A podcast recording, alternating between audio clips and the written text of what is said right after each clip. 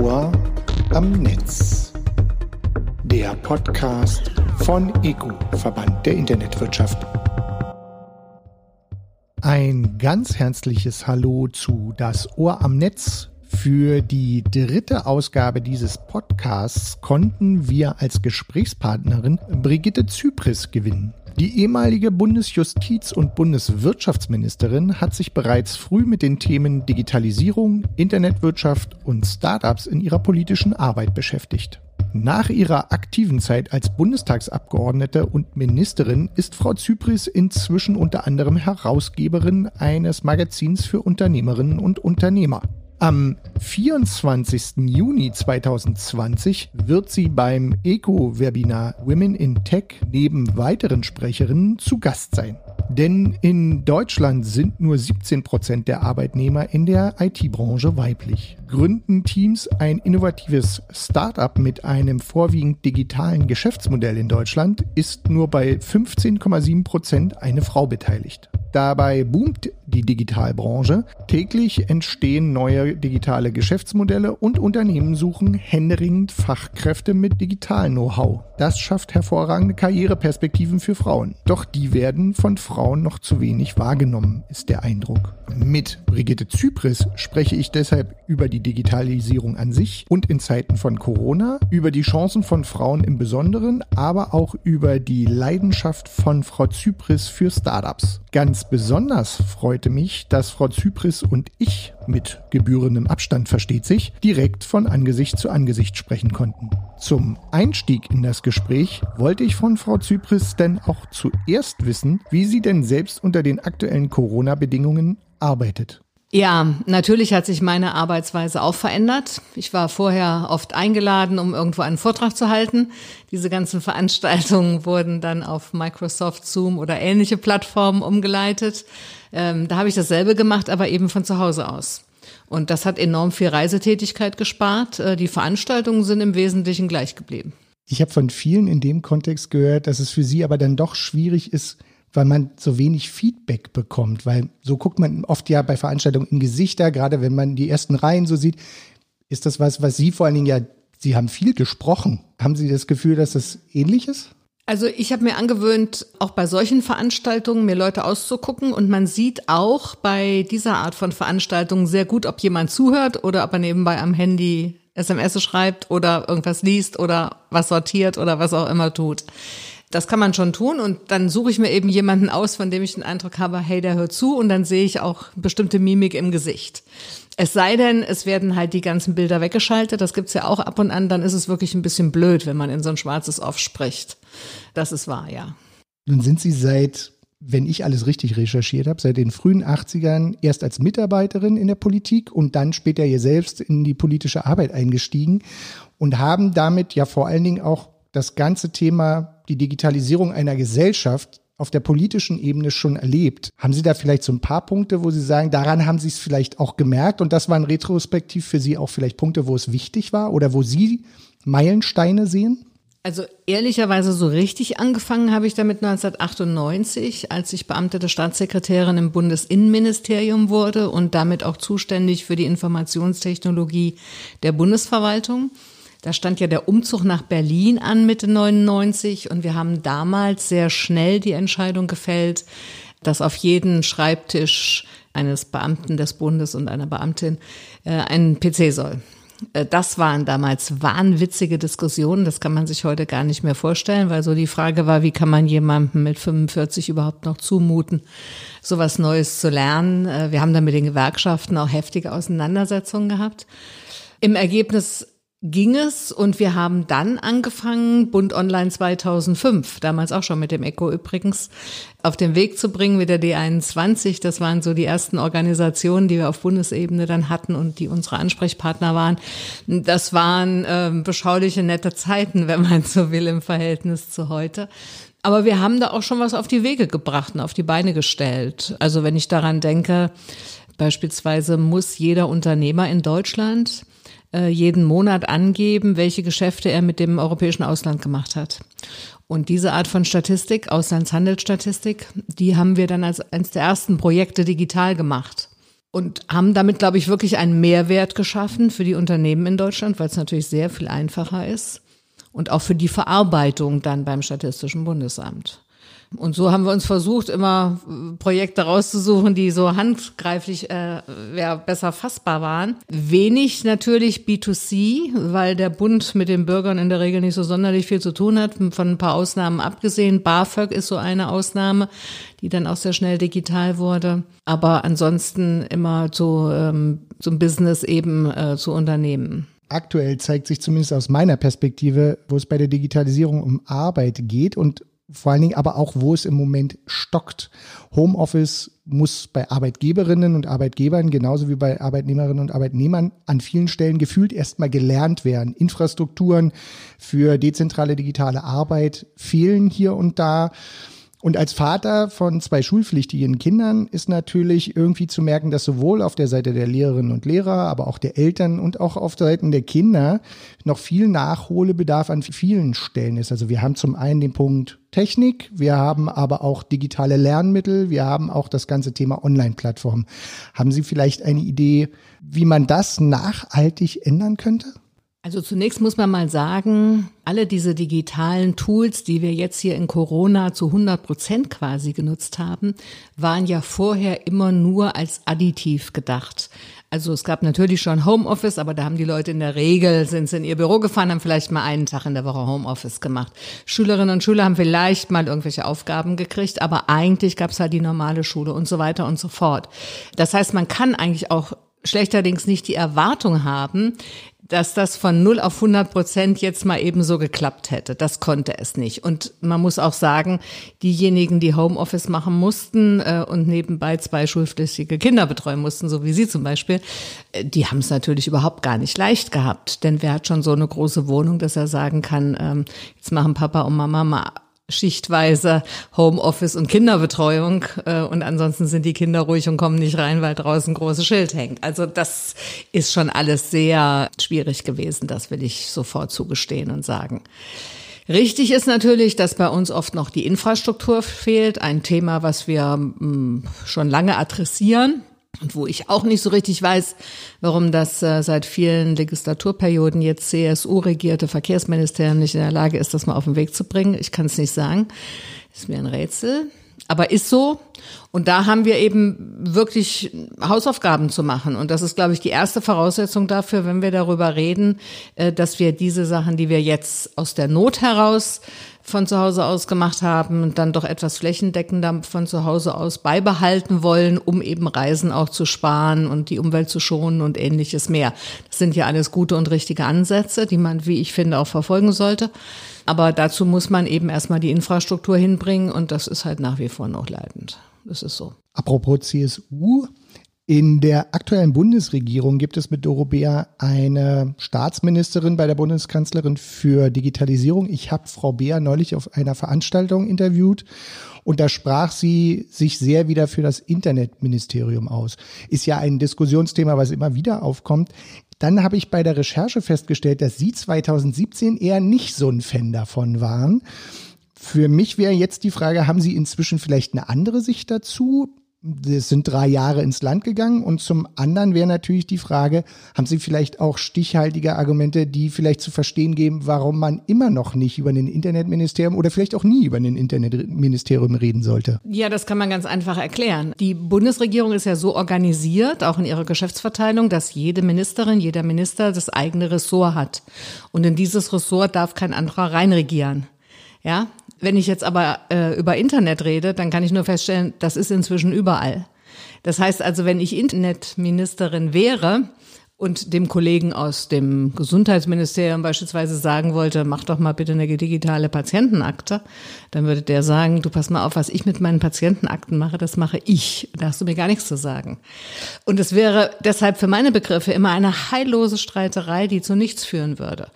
Wir sehen das ja jetzt schon, selbst das Bundeskanzleramt äh, setzt sich ja in den seit mehreren Legislaturperioden schon stattfindenden Runden mit den Ressorts zum Thema Digitalisierung nicht so durch, dass man sagen würde, da ist signifikant was passiert. Insofern kann man für meine Begriffe nur darauf setzen, dass man Ministerinnen und Minister beruft, die erkennen, dass die Digitalisierung ein wichtiger Punkt ist und die in ihrem jeweiligen Ressort sagen, das ist jetzt hier mein Thema, ich will, dass das hier vorankommt und dann passiert was. Wenn das nicht der Fall ist, wenn die Spitze kein Interesse hat, dann passiert es nicht. Das ist im Ministerium nicht anders als in einem Unternehmen auch. Digitalisierung geschieht immer vom Kopf aus. Also von der Spitze aus, will ich damit sagen. Weil das so ist, wie ich es eben geschildert habe, bleibt es dabei, dass ich gegen ein Internetministerium bin, weil ich glaube, wir würden einfach nur Reibungsflächen schaffen, aber nichts gewinnen. Sie sind am 24. Juni für den ECO Teilnehmerin bei einem Panel und da geht es unter anderem um Frauen, Diversität und Chancengleichheit. Welche Fragestellungen sind denn da vielleicht jetzt im Vorfeld für Sie besonders wichtig, wenn es um diese drei Themenfelder geht? Na, das ist im Grunde das Thema, was wir schon Zeit meines Berufslebens äh, adressieren, nämlich die Tatsache, dass Frauen halt immer noch nicht wirklich gleichgestellt sind, dass sie das natürlich in der Internetwirtschaft noch mal weniger sind als sowieso schon in der Wirtschaft und auch um die Tatsache, dass ähm, jetzt im Zuge der Corona-Krise beispielsweise ja auch häufig genug adressiert wurde, dass Frauen wieder zurückfallen, dass die alten Rollenmuster durch diese Corona-Krise wieder stärker abgerufen werden und Frauen da benachteiligt sind. All das sind Themen, die wir sehen müssen und wo wir gucken müssen, wie wir da dagegen steuern und welche Ideen wir da auch entwickeln können, auch gesetzgeberisch, äh, welche Ideen wir entwickeln können. Mein persönlicher Eindruck ist, das Internet sorgt aber auf der anderen Seite immer mehr auch dafür, dass Frauen besser sichtbar werden, also insbesondere in der Forschung, aber auch in der Industrie und der Politik, glaube ich auch. Denn ein entscheidender Punkt ist, das Netz ist für mich zumindest ein wesentlicher Zugang zu deutlich breiterem und mehr Wissen. Und ganz banal, es fehlt ein Gatekeeper. Also den, den man zum Beispiel beim Fernsehen, bei Radio, die ja auch für Sichtbarkeit sorgen würden, oder auch bei der Zeitung. Da gab es quasi immer Gatekeeper. Im Wesentlichen sind das Redaktionen, im Internet kann ich mich, aber wenn ich mich dafür interessiere, deutlich breiter darüber informieren. Gleichzeitig ist der Punkt Frauen und soziale Netzwerke, darüber verbinden sie sich immer mehr. Also gar nicht jetzt nur, ich, da rede ich nicht über Twitter und äh, einfach nur Facebook, sondern da gibt es auch die beruflichen Netzwerke. Gleichzeitig entstehen neue Netzwerke, die vielleicht nicht soziale Medien sind, aber so Netzwerke sind, weil die Leute sich übers Internet kennenlernen und zusammenarbeiten können. Lange Frage, was ist Ihr Eindruck? Weil das ist ja jetzt nur meiner. Ach so, nein, äh, diesen Eindruck kann ich vollständig bestätigen. Das Internet gibt die Möglichkeit, äh, dass sich Frauen selber positionieren und das kann man ja auch bei Twitter, bei Facebook, bei Instagram wunderbar sehen. Nicht nur was Modesachen anbelangt, sondern durchaus auch sehr stark was Themen anbelangt.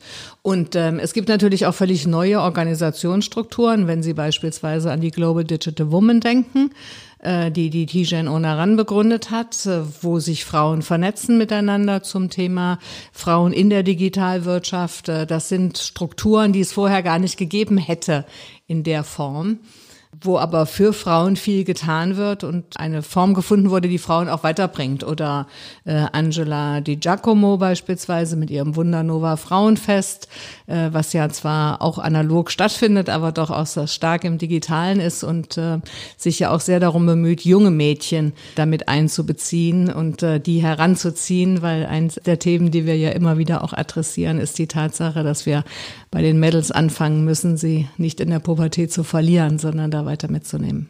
Danke für das gleich nächste Stichwort, weil tatsächlich ist es so, was geben Sie Frauen vielleicht auch selbst mit? Also Sie haben Ihren Weg immerhin äh, bis in ein Bundesministerium gemacht, sind jetzt weiterhin aktiv. Was sind aber vielleicht auch so Knackpunkte oder auch Meilensteine gewesen, die für Sie besonders wichtig sind? Und wo sehen Sie vielleicht ja auch die Herausforderungen für die jungen Frauen, die heute sozusagen ins Berufsleben starten? Für junge Frauen, glaube ich, ist es heute auf der einen Seite einfacher, weil die Bandbreite größer ist, weil viel mehr gesellschaftlich akzeptiert ist, als es das damals war, als ich angefangen habe. Ich habe 72 meine Studienentscheidung treffen müssen. Also da waren die Verhältnisse schon noch andere, als sie heute sind. Auf der anderen Seite ist es natürlich heute auch so, dass man ähm, ganz andere Anforderungen stellt, was die Vereinbarkeit von Familie und Beruf und das Organisieren des ganzen Lebens anbelangt. Und da hängt eben immer noch wahnsinnig viel an den Frauen. Deswegen ähm, gilt mal als allererstes der Satz von Lore Maria Peschle-Gutzeit. Die Karriere fängt mit der Partnerwahl an. Das sollte jede Frau beherzigen. Und ähm, mein Motto war ja immer von Bertolt Brecht aus Mutter Courage. Ein Teil alles Talents ist die Courage. Das heißt mit anderen Worten, wenn man denn dann ein Angebot kriegt, dann sollte man auch mal springen und sollte sich auch was zutrauen. Äh, das ist bei Frauen ähm, oft nicht so ausgeprägt. Also Frauen fangen dann eher an, so nachzudenken, ob das jetzt so passt in die ganze Familiensituation, was der Partner sagt und so weiter und so fort. Würde einem Mann nie einfallen. Ich erzähle ja dann immer gerne, dass ich ja zwölf Jahre für die SPD die Bundesrichterwahlen vorbereitet habe und mich wirklich sehr bemüht habe, immer Frauen zu finden und ganz oft Absagen von Frauen gekriegt habe. Ich habe nie eine Absage von einem Mann gekriegt. Und deswegen, also meine Aufforderung an Frauen ist, wenn ihr denn dann gefragt werdet, dann macht es. Springt, irgendwie wird es sich alles finden, was da drumherum organisiert werden muss. Aber wenn man Karriere machen will, dann sollte man es auch tun. Sie sind super im Stichwort geben. Sie sind im letzten Jahr mir sozusagen in meiner Medienarbeit über den Weg gelaufen mit dem Thema, dass Sie als Investorin bei einem Berliner Startup dabei sind. Da, da interessieren mich zwei Sachen. Also auf der einen Seite haben Sie ja schon als Bundesministerin sich dafür eingesetzt, dass sich in Bezug auf Gründungen und auch in dem Fall auf Gründerinnen und Gründer Punkte verbessern. Und jetzt hörte man von Ihnen als Investorin. Was macht das so spannend, das Thema Startups für Sie? Das sind äh, zwei Sachen. Das sind zum einen die Inhalte. Also ich finde es total interessant zu sehen, was sich da alles Neues entwickelt, auf welche Ideen man kommt, was man alles gestaltet. Und das sind zum anderen auch die Menschen. Ich bin gerne mit jungen Menschen auch zusammen. Und das ist natürlich für jemanden in meinem Alter nicht so ganz einfach. Äh, zumal ich keine eigenen Kinder habe, äh, muss ich immer sehen, dass ich irgendwo über andere Gelegenheiten eben auch noch die Chance habe, mich mit jüngeren Menschen auszutauschen und zu sehen, wie die Welt woanders noch funktioniert, außer bei mir zu Hause. Das sind die beiden Gründe, die mich dazu bewegen, um ehrlich zu sein. Und ich bin nicht nur in dem einen Startup investiert, sondern unterstütze auch durchaus noch andere. Und das macht mir auch Spaß, ähm, wenngleich gerade auch ähm, bei diesen Startups in diesen Corona-Zeiten nicht ganz so einfach ist. Oh ja, das stimmt. Das ist für alle Seiten gerade nicht der einfachste Weg. Dann sind wir quasi schon auf der Zielgeraden. Wir sind gut durchgekommen und ähm, ich kann sagen, als wir den Podcast vor noch gar nicht allzu langer Zeit gestartet haben, da war uns selber klar, Sie sprachen es schon an, die Zahlen in der Internetwirtschaft zum Thema Frauen und Jobs in der Internetwirtschaft sind noch nicht so super. Und ähm, deshalb versuchen wir mit dem Podcast auch möglichst viele Frauen vors Mikrofon zu bekommen, um, äh, um sozusagen eine andere Sicht der Dinge vielleicht einfach zu kriegen. Das, was man bei Diversität ja auch immer dazu addiert, einfach vielleicht auch mal eine Sicht zu bekommen, die man selber noch gar nicht hatte. Einfach weil man Mann ist oder weil man mit dem Themenfeld oder mit bestimmten Themenfeldern nichts zu tun hatte. Haben Sie vielleicht so ein paar Tipps, welche Frauen aus Ihrer Perspektive noch vor diesem Mikro hier landen sollten?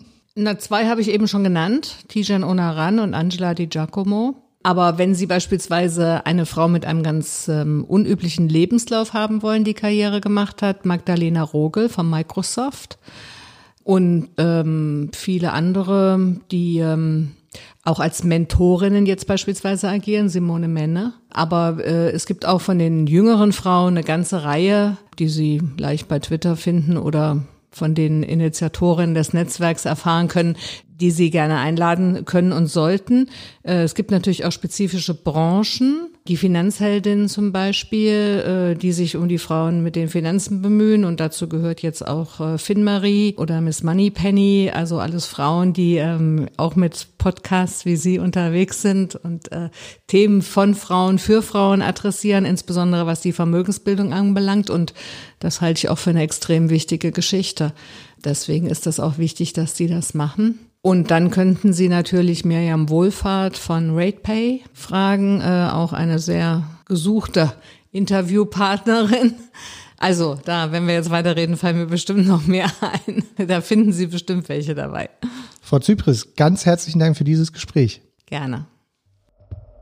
Wie bereits erwähnt, wird Brigitte Zypris gemeinsam mit weiteren Sprecherinnen am 24. Juni 2020 zwischen 11 und 12.30 Uhr am Webinar Women in Tech dabei sein. Sprecherinnen aus Politik, Mittelstand und Startups beleuchten dann die Themen Diversity und Female Entrepreneurship mit dem Fokus auf den Mittelstand. Wie kann Digitalwirtschaft und der Mittelstand mehr Frauen gewinnen? Welche Hürden stehen Gründerinnen im Weg? Wie können Unternehmen und Politik erfolgreich gegensteuern? Das sind nur drei der Fragen, die in den 90 Minuten mit Antworten versehen werden wollen. Das Webinar ist Teil der 22X Virtual Digitale Impulse, der Digitalmesse für den Mittelstand 22X, die dann im März 2021 auf dem Messegelände in Hannover stattfinden wird.